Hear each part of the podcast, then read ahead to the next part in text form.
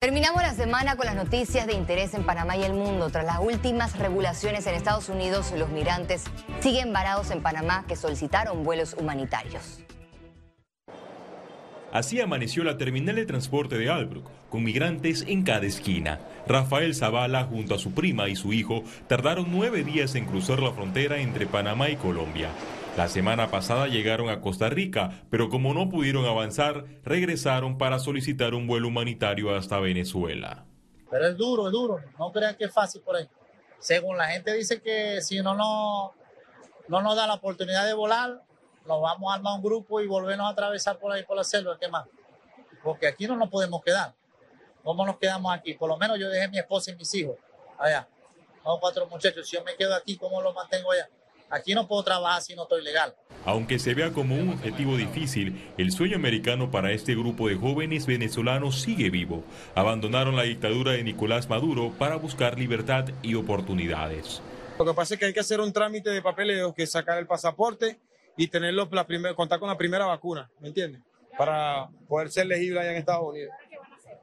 Ahorita lo que estamos este, tomando en cuenta es tomar un avión de vuelo, o sea, de vuelta a Venezuela y tramitar el pasaporte. Todas las personas tienen el poder monetario para poder pagar un boleto de avión. Y también, como a medida que hemos pasado por todos estos países, también hay muchas personas que están pasando necesidad, tanto también como la xenofobia. Los migrantes por ahora son llevados a hoteles y albergues para recibir alimentos mientras esperan los vuelos humanitarios. Lo que está pasando en este momento se está atendiendo, pero tengo que darte la noticia de que cada una de esas personas que ha sido notificada e informada, está devolviéndose a su país de origen. el 80% de los venezolanos que iba hacia Estados Unidos, una cantidad importante está retornando de manera voluntaria hacia eh, Venezuela. Hay vuelos voluntarios. Según el ministro de Gobierno Roger Tejada, el Ministerio de Seguridad está analizando el posible cierre de las trochas en Darién.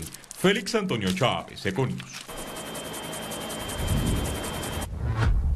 La canciller de la República, Yanaina Tehuaney, informó que Panamá se mantiene en comunicación con autoridades venezolanas para el retorno seguro de migrantes venezolanos en nuestro país. Esos migrantes eh, que tienen una intención de retorno eh, a Venezuela han estado ya siendo acogidos y por parte de la misión venezolana en Panamá y las, los mismos se están encargando de llevar a cabo el retorno de los mismos a, a Venezuela. De hecho, eh, la cifra que nos compartieron, si no me equivoco, es 400, un aproximado de 435, ya a la fecha han sido retornados por medios de vuelo charter. Y también tenemos eh, entre hoy y mañana un retorno de 200. Este viernes el equipo de, EcoTV se trasladó a la provincia de Darién, donde autoridades le confirmaron la detención de cinco personas por el homicidio de un menor migrante.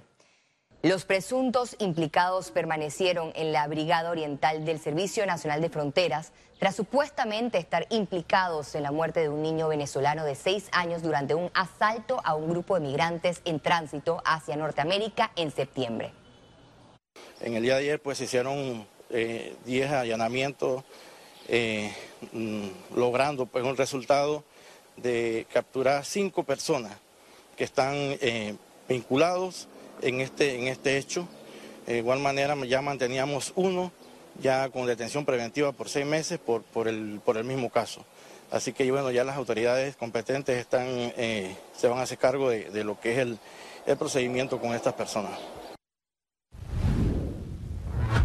Y también durante nuestro recorrido en Darién, el Servicio Nacional de Fronteras reveló el decomiso de 578 paquetes de presunta droga y el de la detención de dos personas de nacionalidad colombiana por este caso.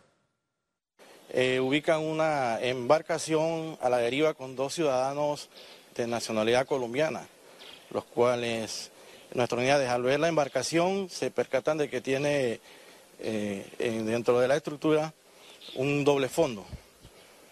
Eh, por lo que posteriormente estos ciudadanos les informan pues a nuestras unidades de que ellos eh, mantenían una supuesta caleta en una de las playas eh, de cierta cantidad de sustancia ilícita. Sigue el descontento por las irregularidades de firmas fraudulentas entre los candidatos por la libre postulación. Y de último, a juicio de la precandidata diputada Walkiria Chandler, la plataforma habilitada por el Tribunal Electoral es vulnerable por las fallas constantes que se reportan. Están improvisando, están en un periodo de ensayo y error con nosotros los precandidatos de libre postulación y están poniendo en juego la democracia y la pureza de las elecciones del 2024. La precandidata diputada Ana Matilde Gómez narró cómo el clientelismo político ha ganado terreno entre los que dicen ser independientes.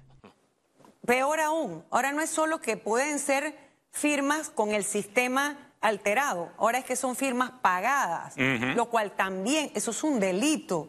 Y uno está cansado de decirle a la Fiscalía Electoral que salga, que, que, que ponga, no sé si inspectores, de qué manera. Pero lo otro que duele más es que ¿para qué el sistema de libre postulación si las prácticas van a ser las mismas?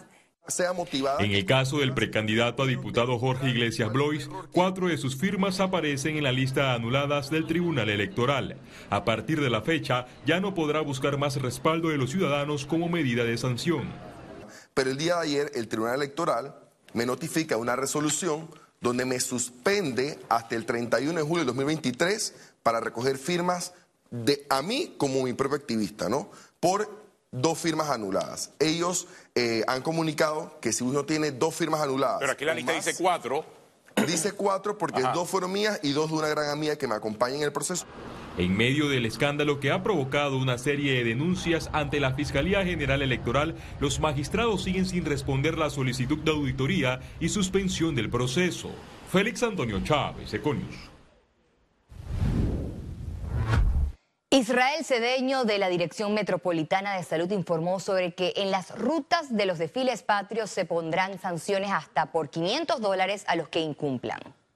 Ya estamos con el municipio en el tema de la entrega de los locales que se van a utilizar para la venta de alimentos y estamos haciendo la verificación de los permisos previos. Igual el día de los mismos desfiles vamos a estar en la ruta verificando cada uno de los 300 puestos que son los que se están abriendo para uso en las dos, en las dos em, rutas. Así que ya tenemos el equipo listo para eso. La venta de alimentos varios está permitido, lo único que no está permitido es la venta de licor. En Panamá circulan cinco sellos de monedas falsificadas, así lo dio a conocer el presidente de la Asociación Numismática, Eduardo Lai.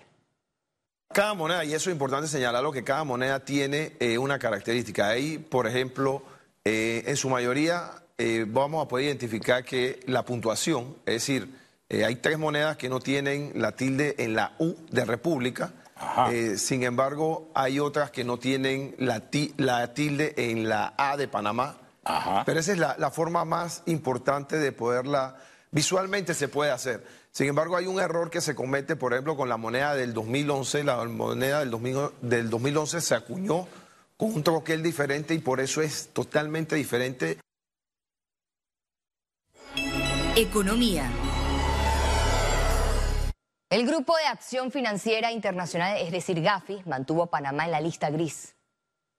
El organismo informó que Panamá continuará bajo monitoreo incrementado debido a que a la fecha no ha completado su plan de acción establecido para cumplir en enero del 2021. Gafi dio a Panamá hasta febrero del 2023 para completar las tres acciones que tiene pendiente del paquete de 15 si no tomará otras medidas que están específicamente asociadas con el tema del registro de beneficiarios finales en el sistema que hemos establecido aquí en Panamá y una relacionada con la capacidad del Ministerio Público y del sistema judicial de poder investigar y eh, condenar aquellos casos relacionados con evasión fiscal como delito precedente producto de investigaciones en el extranjero. Estamos siendo bastante prudentes, pero somos optimistas en que cada vez más, y en este caso puntual, eh, habiendo regresado a una misión con, el presidente de GAFI, inclusive tuve una reunión personal con él, eh, estamos bastante cerca al cumplimiento final del plan de acción.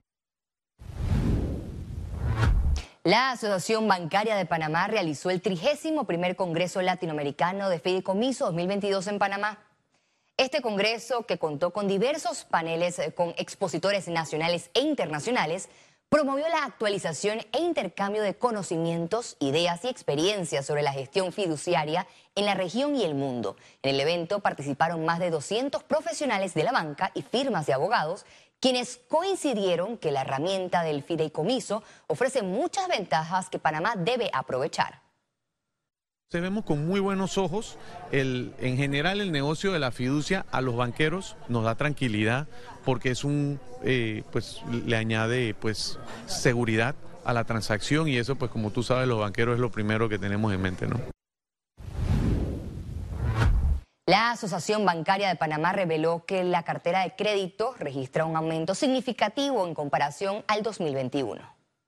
Las carteras de crédito este año, en comparación con el año 2021, han aumentado ya a 76 mil millones de dólares en el sistema bancario nacional. Eso supone un 11% de aumento versus el año anterior en cuanto a la cartera total de lo que está prestado, de lo que está en vigor ahora mismo. Estudiantes panameños podrán participar en un concurso que capacita y premia el mejor emprendimiento. La Organización de Emprendedores en Panamá abrió convocatoria para que estudiantes emprendedores participen del Global Student Entrepreneur Awards. Y es un concurso que nosotros en la organización promovemos eh, hacia el estudiante universitario que tenga un emprendimiento de caras a poder potenciarlo y ayudarlo a llevarlo al siguiente nivel. Lo primero es el valor que se le transmite al, estudiante emprendedor, que básicamente es la oportunidad de exponer eh, su emprendimiento, la oportunidad de conectar con empresarios locales eh, y recibir retroalimentación uno a uno de esos empresarios con el objetivo de ayudarlo a potenciar su, negocio. Para aplicar, el emprendedor debe ser el líder de su proyecto y tener 30 años máximo. Tendrá acceso a mentorías y coaching. Todo aquel estudiante universitario que esté en un programa de tiempo completo en cualquier universidad del país, que tenga un emprendimiento activo, o sea, que ya haya, que esté funcionando, eh, y funcionando significa haber facturado por lo menos 500 dólares desde que arrancó o, haber invertido mil dólares en el, en el emprendimiento. Las inscripciones ya están disponibles a través de este código QR hasta el 13 de enero de 2023. Que más allá de los premios es fomentar el emprendimiento y, y qué mejor que hacerlo con los jóvenes que están, digamos, ese es como el semillero, que están comenzando eh, o terminando sus estudios y digamos viendo eh, su futuro profesional, ya sea trabajo en una empresa o ya sea sido mi emprendimiento, ese es el momento de potenciarlo. El ganador del primer lugar obtendrá 5 mil dólares y la oportunidad de participar por 50 mil dólares en la versión global del concurso que se realizará en Sudáfrica en 2023. Ciara Morris, Econews.